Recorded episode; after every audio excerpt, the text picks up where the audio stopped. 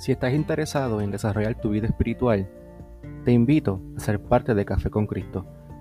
En este canal de podcast encontrarás diferentes herramientas que podrás implementar en tu vida diaria para desarrollar o ejercitar tu relación con Dios y aumentar tu fe. Y es que en tiempos tan difíciles y con tantas cosas que nos distraen, es necesario desarrollar y mantener vidas espirituales conectadas con Dios. Y qué mejor que un café con Cristo.